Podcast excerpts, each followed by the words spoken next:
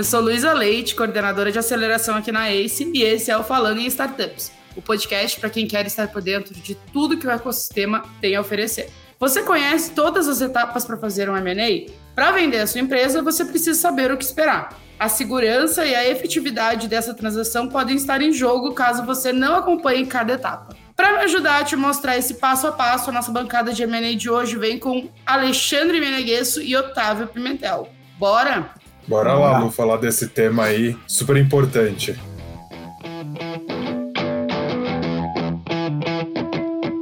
Estou animada. Vamos começar então, já que o Ale começou falando.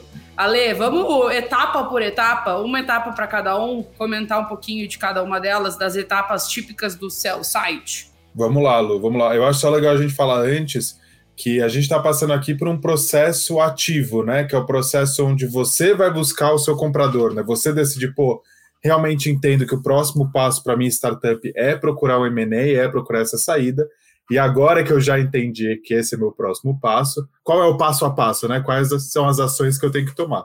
A primeira de tudo, acho que é olhar para dentro e fazer o que a gente chama aqui de uma pré-diligência. O que é essa pré-diligência? Você tem todos os contratos em dia? Seu controle contábil está certinho? Todo o seu controle financeiro, gerencial, bate com o contábil? Você tem cinco, seis CNPJs, cada um por uma coisa? Tá tudo funcionando direitinho? Você tem alguma jogada contábil aí no meio que pode atrapalhar um potencial comprador ou que pode dar algum problema no futuro? Você tem muito PJ ou sua empresa é 100% CLT? Todos os seus clientes têm contrato? Então, todas essas perguntas que eu estou fazendo aqui e outras são coisas que o pessoal vai olhar lá na frente quando você já tiver um potencial comprador. Então é importante, numa primeira etapa, antes até de começar realmente o processo de M&A, é fazer uma pré-diligência interna da sua empresa e olhar para dentro de tudo que pode estar tá errado ou tudo que você foi fazendo ao longo do tempo que pode precisar de ajustes antes de você realmente iniciar aí de cabeça o processo de M&A que é longo, que nem a gente falou já em outros episódios, e tem muitas etapas. Mas a primeira, sem dúvida, é olhar para dentro e arrumar a casa. É o que a gente chama de pré-diligência. Basicamente é fazer um faxinão, né, Ale? Olhar para tudo que pode dar um probleminha e resolver ele antes de dar um problema. É isso aí. Otávio, qual é a próxima etapa? E aí, Lu? Então, o Ale comentou super bem aí da etapa de pré-diligência, né? E após que a casa já está bem arrumada para a gente começar a trabalhar, é, a gente vai para a etapa que a gente gosta de falar aqui, que é o setup dos materiais do deal, né? Então, essa etapa, ela costuma se alongar um pouco mais. É, aqui na ACE, a gente vê a média de dois, três meses para a gente conseguir fazer todos os materiais do deal e a empresa, como a gente gosta de falar aqui, né? Ficar roadshow ready. E o que é que está dentro dessa etapa, né? É, a gente começa ali, logo no começo, após, após ou em paralelo, tá? Essa arrumação da casa que o Ale falou, a gente começar a estudar o mercado da empresa, entender quais são as teses mais prováveis de saída, entender qual é a cadeia de valor que essa startup está inserida, além de também entender como que o mercado dessa startup está atuando. Quais são as transações comparáveis ou similares é, que estão acontecendo no setor dessa startup, quem são os players que estão comprando, quem são as startups que estão sendo vendidas? E quais são os múltiplos que estão sendo transacionados dessas transações comparáveis, tá? Então, é, esse material é super importante porque ele é meio que o pontapé inicial para a gente começar a montar os outros, né? Após a gente conseguir, após a gente montar esse material da, do estudo de mercado e teses que a gente fala aqui na ACE, né? Não tem uma ordem muito certa, tá? Aqui vai muito de quem está montando o material, mas os próximos materiais que a gente costuma montar por aqui é a modelagem financeira, onde a gente vai projetar ali os 5, 10, os próximos 5, 10 anos é, do crescimento da empresa, bem como o fluxo de caixa futuro que ela vai gerar, onde a gente traz esse fluxo de caixa futuro a valor presente, para a gente utilizar a metodologia do fluxo de caixa descontado para chegar no valuation da empresa. Então, falei muitos termos técnicos aqui, mas tudo isso que eu falei, a gente está dentro da modelagem financeira, que é o valuation, tá? A gente faz também o CIM, que algumas pessoas conhecem por Infomemo, outras conhecem por Confidential Information Memorando, que é basicamente um material ali de 40, 50, 60 slides, tá? Onde a gente costuma dividir em três blocos principais. Primeiro bloco, overview de mercado, onde aquele primeiro estudo que eu comentei de mercado em tese vai dar uma boa, uma boa base para você conseguir explorar mais no, no CIM. O outro bloco é o bloco do Company Overview, onde a gente vai detalhar ali a empresa, o que é que essa empresa faz, quais são os principais highlights, é, como que ela se posiciona no mercado, quais são os produtos, qual é o organograma, como é o time, qual é o time de pessoas, time financeiro, como que essa estrutura da empresa está dividida. E, por fim, ali o bloco financeiro, né, onde a gente traz algumas métricas, alguns KPIs, alguns indicadores relevantes da empresa. Após isso, do CIM costuma se derivar o, o teaser, né, que a gente chama aqui de blind teaser, que é o material onde a gente vai, e aí eu já estou me antecipando um pouquinho nas etapas, tá, Lê? Vou deixar isso para você comentar mais um pouquinho, mas a gente usa o blind teaser, que deriva do CIM, para a gente conseguir fazer as primeiras abordagens ali aos potenciais compradores, né? E lógico, por último, mas não menos importante, é a hit list, que vai derivar de vai derivar também desse estudo de mercado de teses que a gente faz, onde a gente vai mapear ali as, os players, né, que estão dentro das, das rotas de saídas mais prováveis e também aquelas rotas de saídas mais fora da caixa, né? Então, esses são alguns dos materiais que a gente costuma elaborar aqui, além dos materiais sob demanda, né? Então, Q&A de potencial comprador, Q&A pode chegar em qualquer etapa aí, não tem um time muito certo, então a gente tem que responder, enfim. Mas todos esses materiais que eu citei, eles servem como base também para esses Q&As que podem vir a chegar do potencial comprador. E aí, Lu, também tem alguns outros pontinhos que a gente prepara que não são necessariamente materiais, mas estão nessa etapa. Então, a gente já começa a preparar um data room padrão, tem algumas informações que basicamente todo mundo pede, a gente já deixa bem separado, a gente já deixa uma parte jurídica também meio pronta, então um NDA com todas as informações que vai precisar. Então, tem empresa, por exemplo, que, é, que quer especificamente alguma cláusula dentro do NDA, um non-solicitation, um non-compete, alguma coisa nesse sentido. Então, a gente também coloca. E a gente tem também uma process letter que a gente usa. Alguns casos, a gente faz um processo um pouco mais acelerado, então a gente já tem que ter definido com o nosso, nosso cliente aqui até quando que vai esse processo. Então também tem que não são necessariamente materiais, né, Otávio, mas são coisas que a gente acaba preparando também nessa etapa aqui junto. Legal, e eu acho que tem uma coisa legal, o Otávio comentou bastante sobre a hitlist, e eu acho que tem uma coisa muito legal do lado de vocês, né, que ajudam aí empreendedores, é que não necessariamente precisa que, ser aquele comprador óbvio, né? Vocês fazem todo um estudo para ajudar esses empreendedores a fugir até um pouco do óbvio às vezes. E acho que isso é a parte mais legal assim desse começo é tu conseguir quebrar essas essas caixinhas, né? Porque normalmente o, o empreendedor já vem com um direcionamento, não, eu quero ser vendido para o X. E daqui a pouco ele pode ser vendido para o Y e, e, e, a operação vai ser muito melhor, para ele vai ser muito melhor. Então, isso eu acho muito legal. Qual é a próxima etapa, Lei? E aí, pra, só para contextualizar para os nossos ouvintes, a gente está falando aí. É, a gente tem um artigo no nosso blog, o pessoal da produção vai deixar o link aqui é, na descrição do episódio, mas basicamente ali tem todas essas etapas e a gente pegou esse, esse artigo justamente porque a gente né, acredita muito em seguir esses passos e a gente segue isso aqui. Então, é, acho que é super legal vocês visitarem lá o artigo também, mas a gente está falando de 10 etapas, então vai ter bastante conteúdo para a gente continuar falando. Eu queria pegar esse gancho aí da Lu, que eu acho super importante e a gente recebe muitos feedbacks dos empreendedores que falam, pô, essas aqui são as teses mais prováveis, mas quais são as teses mais fora da caixa? Né? Então, vou trazer um exemplo aqui que, pelo menos eu, alguns anos atrás, não imaginava. Então, pega a Magalu, por exemplo. Todo mundo sabe aqui que a Magalu é uma super compradora, faz 10, 15 aquisições no ano. E a gente começou a ver o movimento da Magalu se posicionando no setor de games. Então, tanto o varejo de games, como também desenvolvedora de, de, de games. Então, a Magalu e começou de ali... conteúdo também, né? Jovem Exato. Nerd. Exato, exatamente. Então, pô, a gente viu ali a Magalu, de uma empresa de varejo tradicional, com uma pegada mais tech, começar a comprar a Kabum. Teve essa aquisição da Jovem, Jovem Nerd que o Ali falou.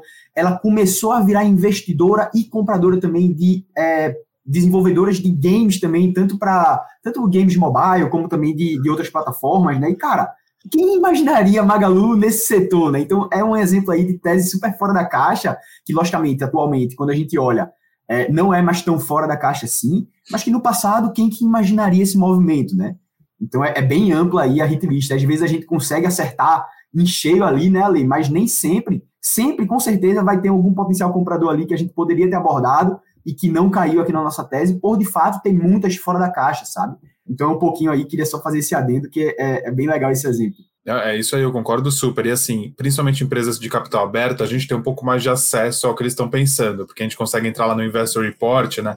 E a gente tem um pouco mais de ideia. Mas empresas de capital fechado, a gente não sabe o planejamento deles interno. Então a gente tem que fazer um trabalho também de quase futurologia. Assim, o que, que essa empresa está tá pensando para os próximos cinco anos? Será que essa empresa aqui que eu estou ofertando agora faz sentido para esse plano de longo prazo? Então é, é exatamente isso. E aí, puxando o gancho, é, e só comentando o que você falou, que a gente acredita muito nessas etapas do M&A, os empreendedores que trabalham aqui com a gente, que escutam a gente, vão reconhecer muito do que a gente fala aqui no nosso trabalho, né? Porque a gente realmente aplica isso no nosso dia a dia aqui. E a próxima etapa é o contato com potenciais compradores. E aqui acaba sendo uma etapa bem longa e ela se estende por várias mini etapas dentro. Eu vou explicar.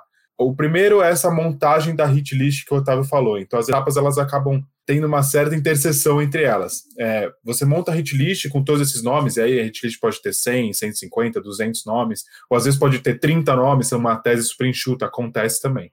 Depois disso, a gente pega esse teaser que eu estava falando, que é um material anonimizado, onde a gente não apresenta o nome da empresa, é, e manda para os potenciais compradores, usa, usa os nossos contatos de mercado, usa com que a gente já falou para outros deals, para quem a gente tem contatos em geral, ou às vezes até aborda no LinkedIn, aborda no e-mail, faz um trabalho aí de quase SDR, assim, para falar com o pessoal, é, e a gente consegue abordar e apresenta a oportunidade. Tendo interesse na oportunidade, a gente sugere, né, normalmente a gente pede a assinatura de um NDA, que é um Non-Disclosure Agreement, isso faz, a gente usa isso para proteger o empreendedor para que ele possa abrir as informações e realmente compartilhar com o potencial comprador com bastante segurança. É, então a gente faz a assinatura de NDA e depois iniciam-se as conversas entre o comprador e a empresa que está vendendo. E aí cada comprador lida de um jeito. Vão ter compradores que vão mandar um QA, que nem o Otávio estava falando, Vão ter compradores onde a gente vai mandar todo o material, eles vão ter uma análise interna super diligente, vão passar por várias etapas, vários comitês. Tem outros que pedem 10 calls com o comprador, tem, tem outros. Então, assim, aí a gente se adapta muito ao, ao processo do potencial comprador, né? A gente acaba aqui tendo que sambar conforme a música, assim, e ter que se adaptar bastante. Então, responder QA, tirar dúvida de modelo financeiro, fazer call, call de produto. Então, tem, às vezes, algum empreendedor vai querer fazer um teste de produto na sua startup. Pô, será que o seu produto é tão bom assim quanto você está me falando? Deixa eu testar, me libera um acesso teste aí para dar uma olhada. É, ou às vezes vai pedir, por exemplo, para vocês fazerem um trabalho em conjunto. Então, dentro desse contato com os potenciais compradores, você vai ter várias mini etapas dentro, e cada comprador vai ter também um processo levemente diferente. Mas Dentro é, é realmente a abordagem, uma primeira apresentação, assinatura do NDA, e aí todas essas conversas até o comprador tomar a decisão ou não de fazer uma proposta que é a, a próxima etapa aí do nosso processo. Olê, e eu acho que a questão do NJ é bem isso, né? É, é, proteger, porque a gente vê às vezes aí aquelas conversas de corredor, digamos assim, de ah, o fulaninho vai tá comprando o fulaninho. É, e protege, né? Protege ele no sentido de não vazar informação e a gente vive num mercado tão acirrado, digamos assim. Não é só de fofoca, né, Lu? Mas assim, tem essa questão de, pô, o seu produto, às vezes, ele tem um diferencial muito grande no mercado. Exato. E você está negociando com um concorrente ou alguém de um mercado muito adjacente que pode estar tá tendo interesse em entrar no seu, e por isso até que vocês estão conversando. Se você não tiver nenhum documento que protege o seu programa, que protege o que você faz, que protege os seus diferenciais, Sim. você vai ficar confortável em abrir essas informações? Então, esse NDA, mais do que proteger esse certo nível de fofoca, entre aspas, de corredores, de, pô, o pessoal tá comprando, pô, aquela empresa ali tá, tá com uma plaquinha de venda, mais do que isso, o NDA também tem um papel bem importante de proteger o, vamos botar assim, o, a mágica do produto da startup, que às vezes é tão diferente do que tem no mercado. Muito bom. Otávio, qual é a próxima etapa? Boa. São várias etapas, né, Lu? Então a gente está entrando aqui na quarta etapa agora, que são as etapas, a etapa de ofertas não vinculantes, ou até mesmo vinculantes, né? É, nunca se sabe, já aconteceu algumas vezes aqui da gente receber ofertas vinculantes, né? Então, como é essa etapa, né? É todo um namoro aí que vem, que culmina até essa etapa, não é final, mas é uma etapa mais tão bem importante aí para o deal, né? Que é a etapa quando você recebe uma oferta firme ali, uma oferta sólida do potencial comprador, uma sinalização de interesse de que ele quer fazer aquela aquisição. Então, tudo isso que eu e o Ale a gente foi comentando anteriormente, é, fazer a pré-diligência, montar os materiais, fazer o contato com todos os potenciais compradores ali que a gente mapeou, inclusive, essa é uma das etapas mais desgastantes aqui, né, Ale? Porque, cara, como a Ale falou, a gente mapeia 100, 150, 200 nomes e a gente tem que fazer call com cada um deles, apresentar cada um, seguir o processo de cada um, que varia bastante, né, de empresa para empresa. Se a empresa for pública, ela vai ter algumas camadas de burocracia a mais, diferentemente de uma empresa de capital privado, de capital fechado e menorzinha ali, sabe? Enfim. Mas falando sobre a etapa de, de ofertas, é, é, a consequência de tudo que a gente construiu junto, tanto com o empreendedor como com o potencial comprador. É um milestone importante para o deal, onde ambas as partes têm interesse de seguir. Então, como eu comentei, né, essa, essa proposta ela pode vir não vinculante, que é beleza, é, é, aqui está a nossa term sheet com algumas condições e tudo mais. Gostaria de um período de exclusividade, que geralmente dura de 90 dias, para fazer uma diligência, coletar o resultado e depois fazer uma proposta final, uma proposta já contemplando o resultado da due diligence, né? Ou então ela pode vir com uma term sheet vinculante, né? Que a gente fala aqui que é a binding offer. Ou seja, é, se algum dos dois, algum dos lados pularem fora do deal durante essa etapa de eventualmente due diligence, alguém vai ter que pagar alguma multa ali, sabe? Então, é mais comum da gente ver no mercado a non-binding offer, que é a NBO, ou term sheet não vinculante, do que a binding offer, mas pode eventualmente vir a acontecer. Já teve casos aqui que a gente vendeu startups no nosso portfólio que a oferta era binding.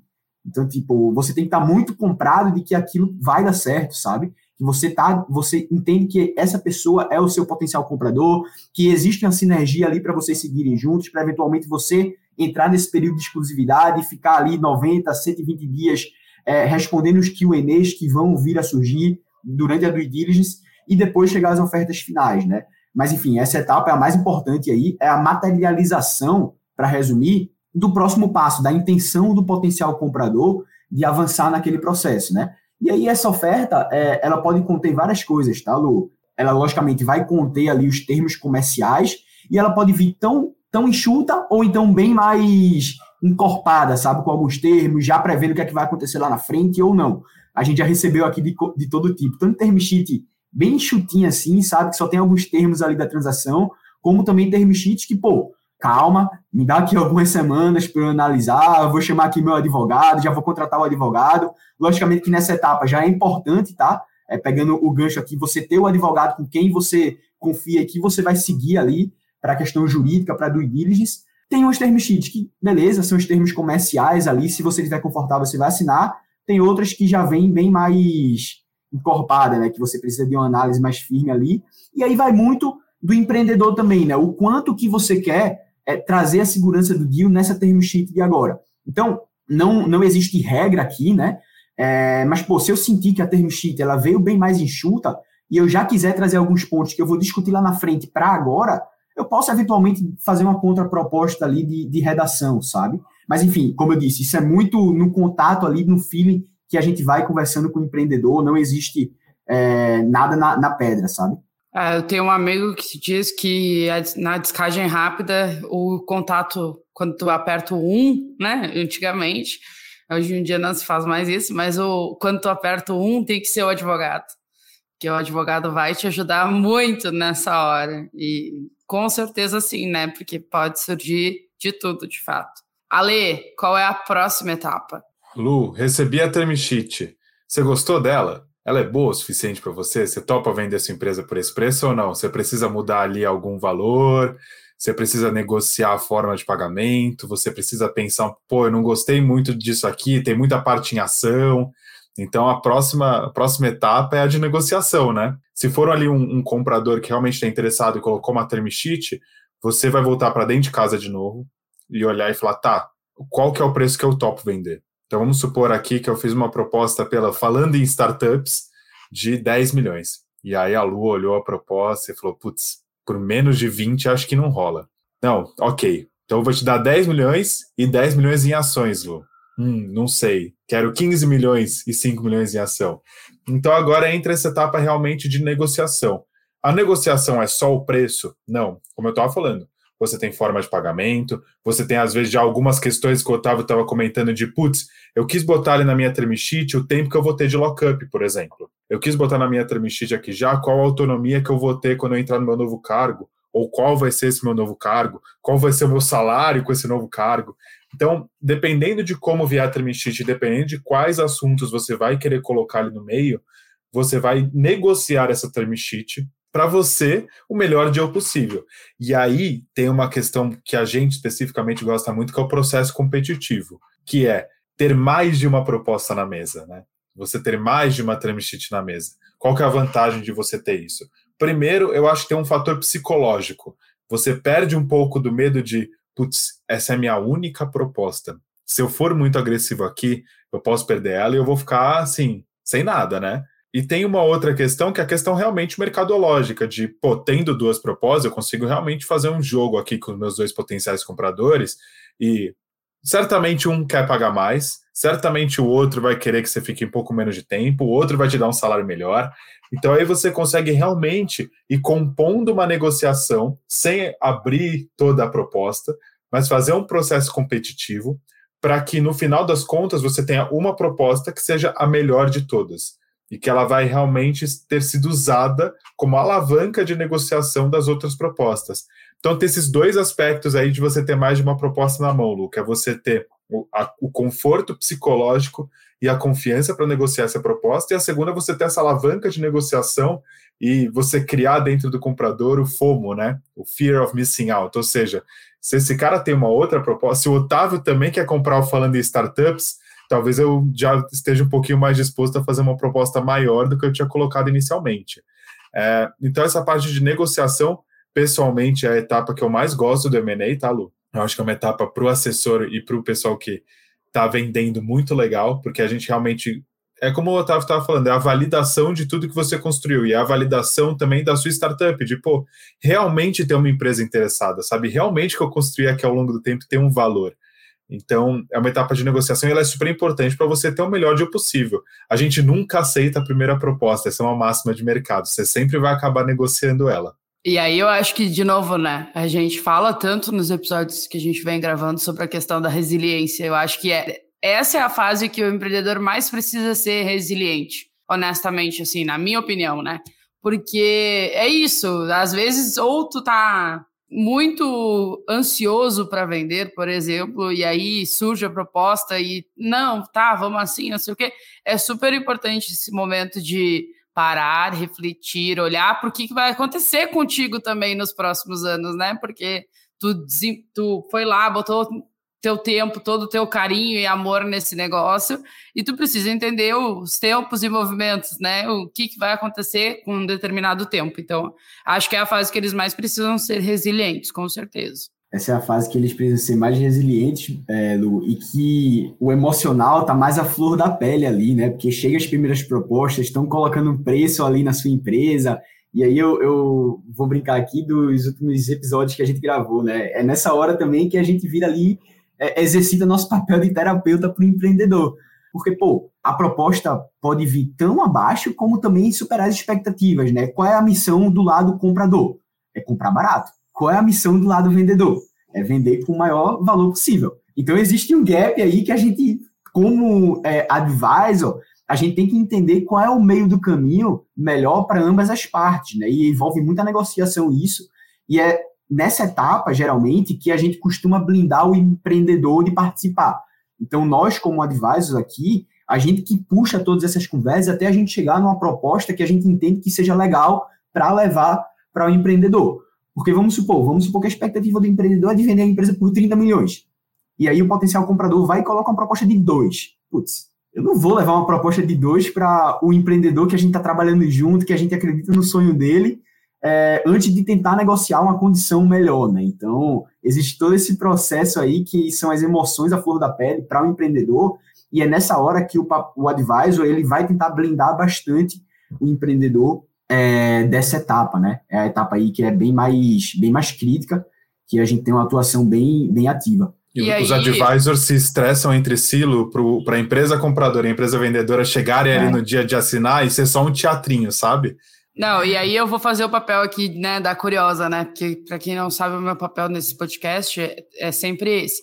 Até, até este momento, quanto tempo em média se passou? Porque o Otávio, em outra etapa, comentou ali, ah, de dois a três meses. Em média, quanto tempo se passou até ele chegar nesse momento? A gente gravou um podcast recentemente falando, né, sobre quanto tempo demora para fazer um M&A, mas eu acho que é legal a gente mostrar para eles também, ó, Chegamos na parte de negociação. Quanto tempo, em média, se leva para chegar até essa parte?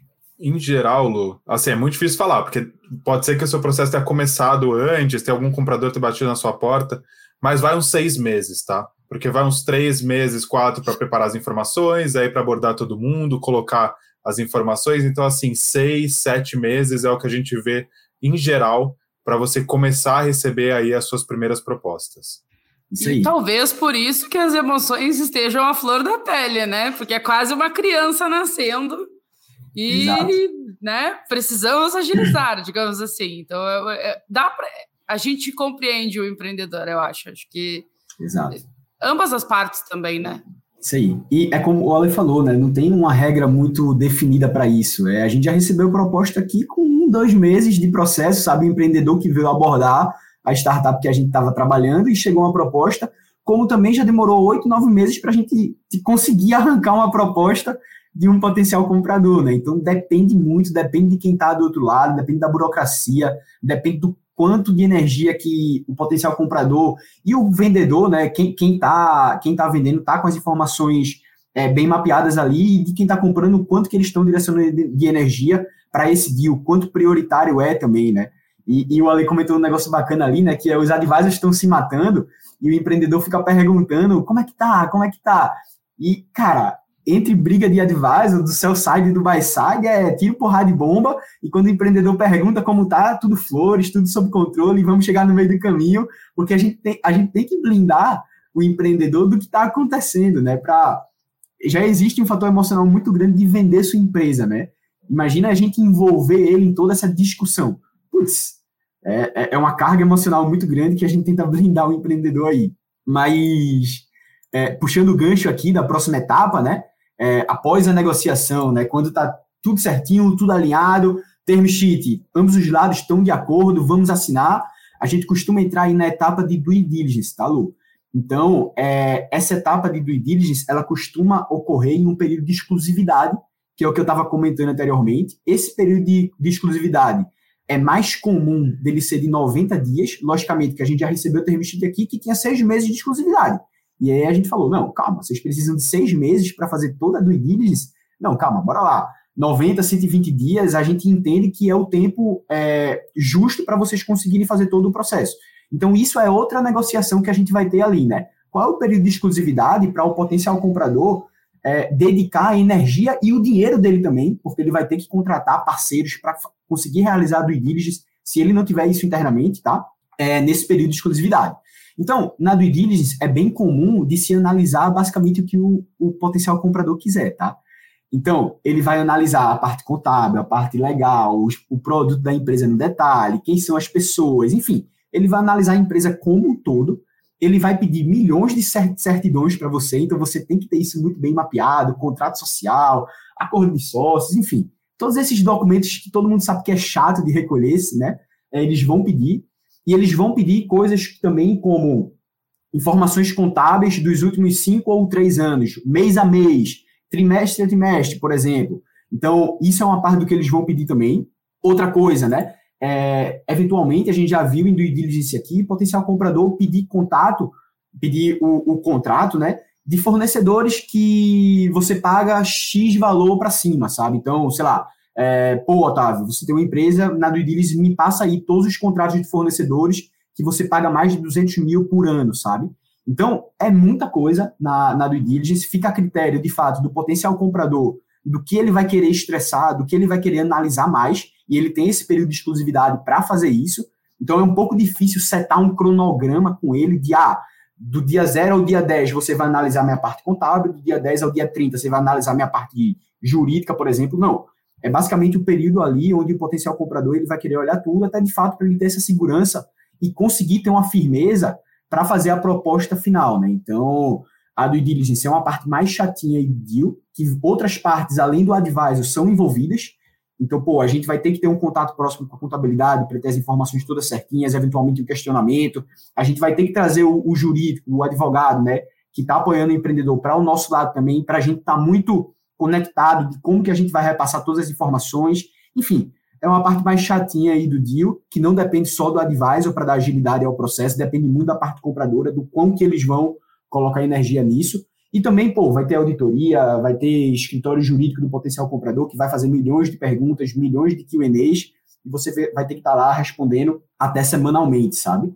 É, e aí, com o resultado da due diligence, né, é, vou deixar o Ale comentar a próxima etapa, mas é quando eles vão ter mais a segurança, a firmeza de colocar a proposta final na mesa, já contemplando o resultado. Então eles vão mapear, pô, mas Otávio, essa informação que tu me passou não é X, é X dividido por 2. O que é que tá errado, né? Na diligência a gente achou que o seu indicador de EBITDA era esse, não esse. Pô, Otávio, descobri aqui que você tem milhões de processos trabalhistas, cara. Vou colocar um valor do deal ali em uma conta ESCO. Otávio, vi que você tem 50 PJs na empresa e 10 CLT. Pô, é, no movimento de seletização de toda a empresa, eu vou querer deixar um valor ali para eventualmente algum, alguma causa que eu possa ter que pagar no futuro, né? Então são milhares de coisas que acontecem na due diligence e você tem que acompanhar o ritmo ali para dar tudo certo, sabe? Muitos, muitos deals, eles não ocorrem por conta da due diligence. Acontece alguma coisa, então pega aí o exemplo da, do Twitter, né, de Elon Musk.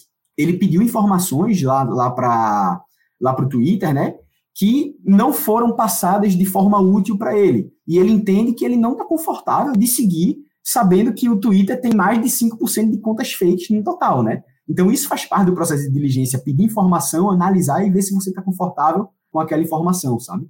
É isso aí, Lu. Eu dei um exemplo lá no Gorfaholics, eu, eu fiz um, um, podcast falando exatamente da compra do Twitter, e eu dei um, um, exemplo que eu vou repetir aqui, que é o seguinte: vamos supor que eu estou comprando a sua casa. E aí você me falou assim, pô, a casa é ótima, pô, você tem, só que ela tem 5% de cupim. Tem, em toda ela tem 5% dela que tá com cupim. E aí eu falar, não, Lu, não tem problema, isso aqui para mim eu consigo contornar, só que ela fez uma proposta de um milhão.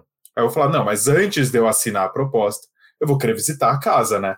E aí eu dou uma olhada e eu começo a olhar, e putz, não, não são 5% de cupim, Lu, tem 30%. Met, quase metade da casa tá totalmente destruída por cupins. Pode ser que eu queira fazer uma proposta menor, pode ser que, que nem o Elon Musk fez agora, eu queira tirar minha proposta da mesa.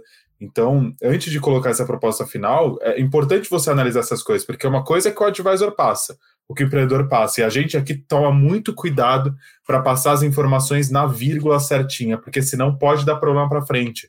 Então, para a gente, aqui no nosso trabalho diário, é muito importante a gente ser diligente com as informações e aquela arrumação de casa que eu falei lá na primeira etapa, ela é super importante agora. E acho legal falar que, assim, na, na oferta não vinculante, em geral, tem um asterisco escrito assim, sujeito à diligência. E esse asterisco é, é, essencial, porque é nessa etapa que ele dá problema. Mas vamos supor que deu tudo certo. Vamos supor que o pessoal passou pela diligência e, pô, tem uma coisinha aqui, tem uma coisinha ali, isso aqui não é o que eu esperava, mas não. Ok, passou, entendemos tudo, mapeamos todos os problemas, realmente o que a gente entende aí o pessoal vai colocar uma oferta final na mesa, né? Uma oferta já tendo passado para diligência, que aí essa oferta, em geral, ela já é vinculante, tá? Essa oferta aqui, em geral, já tem realmente uma multa, ela já tem um, um ponto que, se ela não acontecer, se alguma das partes é para trás, pode dar algum problema maior jurídico. E essa oferta final, em geral, ela já é muito mais robusta do que aquela primeira oferta. Porque aqui eu já vou ter que ter qual vão ser as posições dos sócios quando os sócios entrarem qual vai ser a, posição dos colaboradores? Polo, você tem aí 40 colaboradores. Todos os 40 vão entrar na minha empresa, ou só 20 vão entrar, ou só o pessoal de produto, eu vou matar todo o seu back-office. Então, toda essa parte precisa ter. Além disso, preço, forma de pagamento, prazos. Então, vai ter alguma meta para você bater, você vai ter um earnout, toda essa parte precisa estar. Tá, e nessa oferta final, ela já está aí bem descrita. Ela ainda não é o contrato final que vai para assinatura, esse contrato ele ainda é redigido depois, é, mas aqui ela já é bem mais robusta, ela tem bem mais coisa, ela já vai ter assim, vamos botar a coluna vertebral do deal. Ali já vai ter tudo, realmente. Então, os pontos de discussão a partir daí tendem a ser menores e tendem a ser menos preocupantes, que é a próxima etapa que, que o Otávio vai comentar.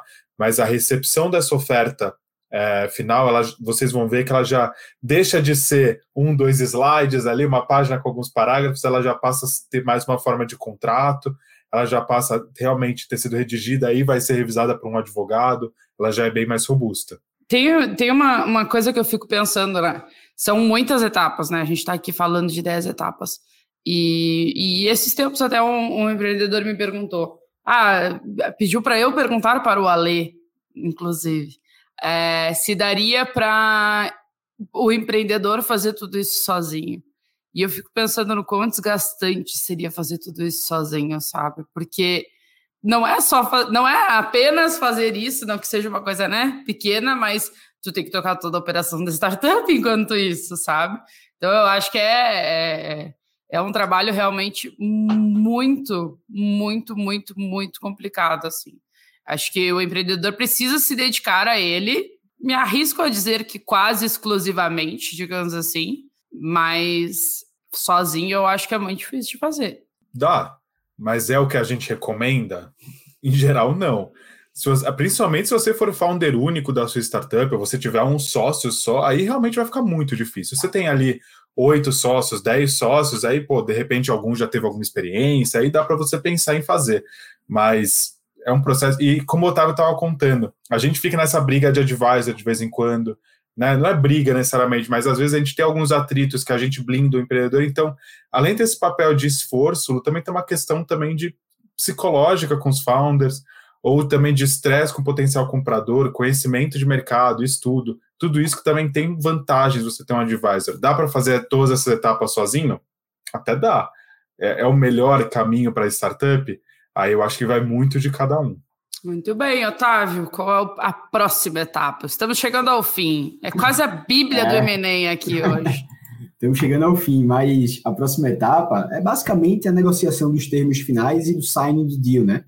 Então, como a lei comentou, de, é, como a gente estava comentando, né, vai ter a due diligence, é, eles vão consolidar o resultado da due diligence, eles vão fazer as ofertas finais, é, numa, não só de um, dois slides, né, como a lei comentou, bem mais robusta, e aí a gente vai ter as negociações ali, se isso fizer sentido para o empreendedor, é, a gente vai assinar, como a lei comentou, geralmente é mais vinculante essa, essa oferta final, que já é os finalmente do deal, né, então é, em paralelo, a gente vai também já assinando o contrato de, de, compra e venda, que é o SPA, que a gente chama aqui, né? Então, pô, a gente já começa a dar uma olhada no contrato, é, os advogados, isso é uma etapa bem importante para os advogados também, né? Logicamente que o advisor apoia bastante para entender os termos comerciais, entender se o que foi acordado da transação está sendo refletido muito bem no contrato, mas o, o, advogado vai ter um papel muito importante de analisar tanto a, a oferta final como os contratos que vão ser assinados para trazer a segurança jurídica do deal para o empreendedor, né? Então, aí a gente já está chegando basicamente no final, tá? É mais uma questão de alinhamento mesmo, com tudo que foi conversado, com todo o resultado due diligence. É, nessa etapa, é, business plan, por exemplo, já deve estar tá bem encaminhado, sabe? Vocês já devem ter o que é que vai ser feito no futuro da empresa, todos os termos comerciais do deal já estão 100%, já com o resultado consolidado da due diligence. Então, é basicamente uma etapa mais chatinha ali de revisar todos os contratos entender se tudo que está ali nas cláusulas faz sentido, entender quais são as cláusulas que você vai escolher por brigar e aquelas que você vai ser mais flexível, sabe? Porque não impacta tanto e, logicamente, é, aqui é, é, é ganha-ganha para os dois lados, né? A gente não pode só colocar é, as nossas expectativas na mesa, as nossas intenções, se, se o outro lado não está tão confortável, né? Então, essa é uma etapa muito, muito crítica também de entender o que é que faz sentido para ele, o que é que faz sentido para mim e o que é que faz sentido para ambos os lados, né? E o advisor vai ter um papel muito importante nisso, mas o advogado é quem vai estar vai, tá trazendo essa segurança jurídica para o deal, sabe? Então essa etapa aí é basicamente o finalmente, sabe? A gente já está encaminhando aí, já está basicamente tudo certo, mas não é nada garantido que a transação possa, é, não possa vir a cair por, nas ruínas, né? Logicamente que qualquer momento pode acontecer. A gente já viu aí transações é, na, com tudo acertado já para assinar o contrato, não dá certo. Seja porque o potencial comprador mudou de ideia, seja porque veio uma pandemia aí e ferrou tudo e todo mundo ficou mais resguardado.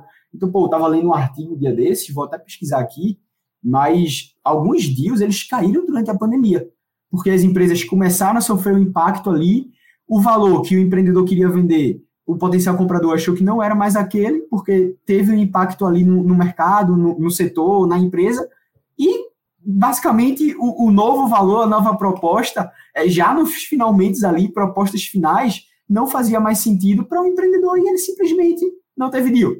Então. Teremos um episódio sobre é, fails. M&A ah, fails. É vamos, vamos gravá-lo em breve. Eu tenho uma pergunta para você, vocês com relação a, a, essa parte mais contratual, digamos assim. Qual é o tamanho de um contrato de M&A, assim? Tipo, quantas páginas tem? O Mike esses dias estava falando de um contrato que ele estava lendo, tipo, que assim, surreal. E eu fiquei assim, meu Deus do céu, imagina sentar uma semana inteira com o advogado para ler contrato. talvez seja uma das partes mais difíceis também, eu acho, do processo. Mas qual é o tamanho de um contrato de M&A? Vai, chuta um número de páginas para mim. Outro dia a gente estava participando de um evento que estava o, o Tiago da Hiper, né, que fez a transação dele. E ele tirou um livro. É um livro o contrato dele. É, então, assim, depende da transação. Então, você imagina essas transações. Imagina o tamanho do contrato que não é do Twitter com o Elon Musk. Deve ser uma bíblia, não é um livro. É uma bíblia. Mas, assim, se chegar na casa de 100 páginas, não é nenhuma surpresa, tá? É, porque tem que ter realmente tudo detalhado ali e é para ninguém ninguém botar defeito e ninguém precisar tirar e tá tudo nas linhazinhas ali, não tem nenhum errinho. Então, se chegar na casa das 100 páginas, para a gente não é nenhuma surpresa. Eu, eu, eu posso estar enganada, da... mas eu acho que o Mike comentou de um contrato de 300 páginas, se eu não me engano. Se eu não me engano, eu, eu, eu já ouvi ele falar sobre isso. Então, eu fiquei chocada, gente. 300 é. páginas é um livro e tu tem que ler aquilo rapidíssimo e te atendo a todos os detalhes. Isso é surreal? Eu acho é, surreal. Eu já vi contrato de 300 páginas é, e vai depender muito da complexidade da transação, né? Pô, pega aí, como a Lei comentou, o contrato do Elon Musk com o Twitter. Cara, é tanta coisa que deve estar envolvida ali no meio, empresa pública, órgãos dos Estados Unidos e tudo mais, meu Deus. É, tem um pena dos advogados, mas eles são contratados para fazer esse trabalho, né? É a parte mais chata aí, que, pô, é, tem que ser feita, tem que ser revisado ali no detalhe para estar tá todo mundo muito bem alinhado e assinar o contrato, deixar lá na gaveta, como a gente gosta de falar aqui, porque contrato que está assinado você nem olha mais, né? Você já está muito bem comprado com aquilo, e se você eventualmente puxar o contrato da gaveta para argumentar alguma coisa, é porque você não ficou muito confortável com algum ponto ali que foi assinado, né? Então esse é o momento de você estressar todos os pontos ali, pode vir contrato de 100, 150, 300, 500 páginas, mas vai ser um trabalho aí em conjunto com o advogado, principalmente do advogado, né, essa parte jurídica, que vai ter que ser feito ali para chegar no meio do caminho e fazer a assinatura todo mundo confortável com o que vai vir pela frente. E falando em assinatura, Lu, a próxima etapa é a assinatura, né? É o fechamento do deal. E aí a assinatura é. Aí vai depender um pouco do jurídico de cada lugar. Aqui no Brasil, em geral, precisa ser realmente em cartório, então tem, tem o, o, acordo final, né? Tá com o contrato todo pronto, que o Natal tá falando, essa Bíblia. Vai no cartório, assina, TED na conta, Pix na conta, e aí a transação está concluída. Mas assim, a gente aqui só. Esqueci de uma coisa, ali. Abre o champanhe, né? Abre o champanhe para comemorar. E aí, Abre o champanhe depois que o Pix cai no conta. É, exatamente. Não vai para Bahamas, porque em geral o pessoal tem que trabalhar no dia seguinte. Ah. Cai o Pix na conta, assina o contrato e no dia seguinte você assume o seu novo cargo dentro da empresa. Né? Então, tem o fechamento todo, em geral tem o plano de comunicação aí para as empresas, não é assim no dia seguinte, é uma brincadeira, né? Você tem um processo de transição, mas o fechamento acaba sendo realmente só a conclusão de todas essas etapas, você já tem o contrato arrumado, você já tem quanto vai ser pago, o comprador já tem ali separado numa continha para fazer o Pix para você, ou para todo mundo que for necessário, depois você distribui o dinheiro, faz o acordo de acionistas, monta tudo, assina o contrato e aí você passa para a integração aí, Otávio, que é a última etapa do processo de M&A. Antes é. do Otávio ir para a última etapa, os meninos sabem, mas os nossos ouvintes vão descobrir agora que eu sou uma pessoa que liga, liga muitas coisas com memes. É, e aí eu fiquei pensando, né? Chega essa hora, assim, eu acho que é aquele meme do prestador de serviço, né? Chega a pessoa que vai pagar pelo teu serviço e te diz, ah, não, eu vou pagar tudo no Pix. Deve ser gostoso pra caramba, né? Ah, não, não, vamos, vamos pagar. Tudo que tu quer, tudo que tu quer, eu vou te pagar. Vou te pagar os 10 milhões que tu quer, não tem problema, vamos lá.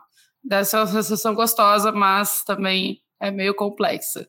Vamos para a última etapa, Otávio. É só uma brincadeirinha para descontrair o nosso ouvinte. Imagina o sentimento. Eu pago quanto você quer.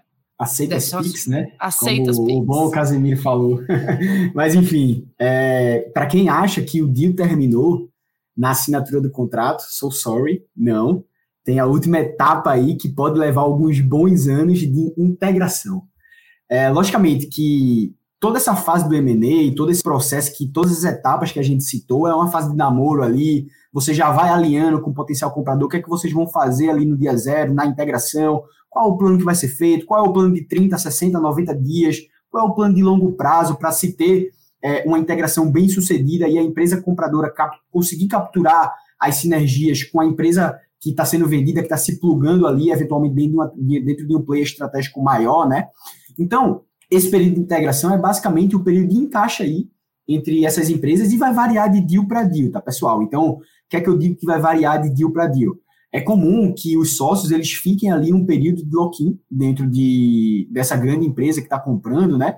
Esse período ele pode variar, pode ser alguns meses, poucos meses, vai depender da motivação do potencial comprador, ou ele pode vir a ser até 3, 4, 5 anos, podendo ter ou não o pagamento atrelado é, algumas métricas que ele vai atingir aí na operação, que a gente chama aqui de earnout. Né? Então, tudo isso que vai acontecer na integração já foi acordado ali em todo o processo de M&A, na assinatura dos contratos finais, mas como eu disse, vai variar aí de deal para deal. Eventualmente pode ter um earnout, pode ter um período de lock-in ali maior, então eventualmente um potencial comprador só queria a carteira de cliente, só queria o software lá, quando plugar o software, o, o empreendedor, o founder pode ir embora, sabe? Então, vai depender bastante, mas geralmente, é, durante todo esse processo que a gente comentou, como eu estava falando, é, já se tem o que é que vai acontecer ali no dia zero, e é basicamente uma troca entre ambas as partes, que eles vão começar a montar esse plano de ação. E aí também tem a comunicação para o mercado, a comunicação para os colaboradores, e aí fica muito da criatividade do empreendedor de como que ele vai comunicar, né?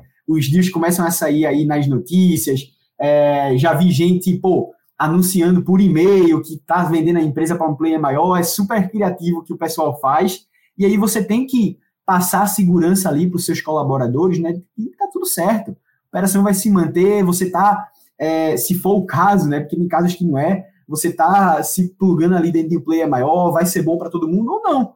Então, pode ter casos aí que vai todo mundo, uma parte ali da equipe vai ser demitida para o potencial comprador conseguir enxugar os custos ali. Então, vai depender muito, né? Como eu estava dizendo, é, tudo isso é conversado durante é, todo esse namoro aí que é o M&A.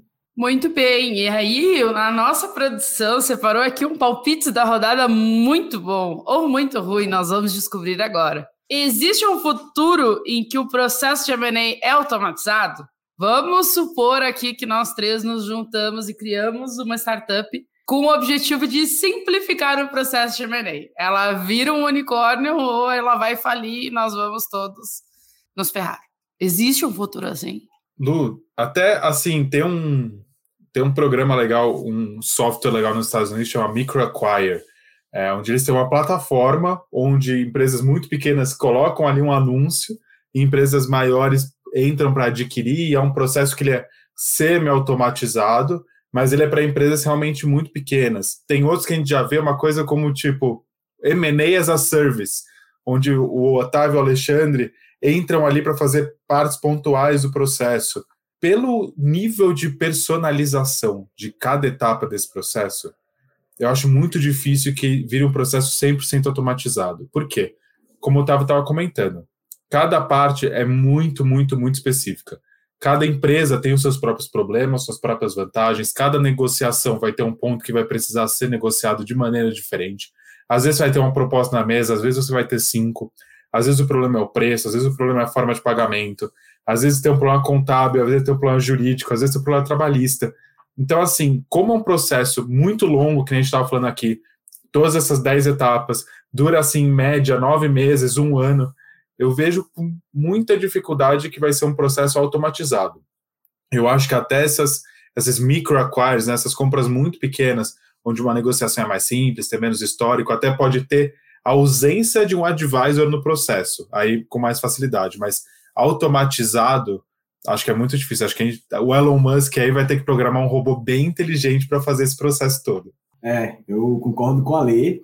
A gente já vê aqui no mercado brasileiro, principalmente no mercado do, dos Estados Unidos e de outros lugares do mundo, é, algumas ferramentas, é, alguns softwares que, por exemplo, conectam você com potenciais compradores, com investidores, mas eu não acredito que o processo de M&A ele pode vir a ser um dia automatizado. Porque mesmo pequeno, uma transação pequena ali requer muita confiança, né? Requer muita interação entre as partes. Principalmente tenta automatizar aí a compra do, do, do Elon Musk comprando Twitter, por exemplo. Cara, é um processo super sigiloso, sabe? Que envolve muitas pessoas ali, super confidencial. É, então eu acho que no futuro pode existir ferramentas que automatizem uma etapa do M&A. Então, por exemplo, o que, é que a gente já vê hoje em dia, né?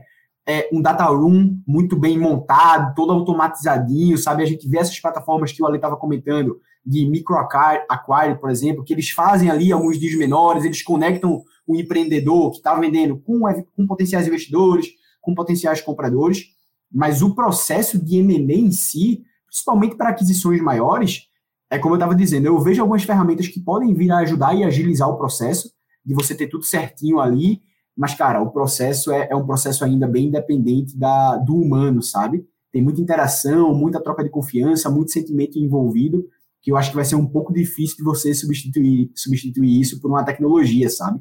Então, enfim, não sei o que, é que o futuro nos aguarda, mas eu espero, e, e aí eu torço por isso, né, que existem essas ferramentas que possam dar agilidade ao processo, mas que automatizem todo o processo, eu acho que vai ser um pouco difícil.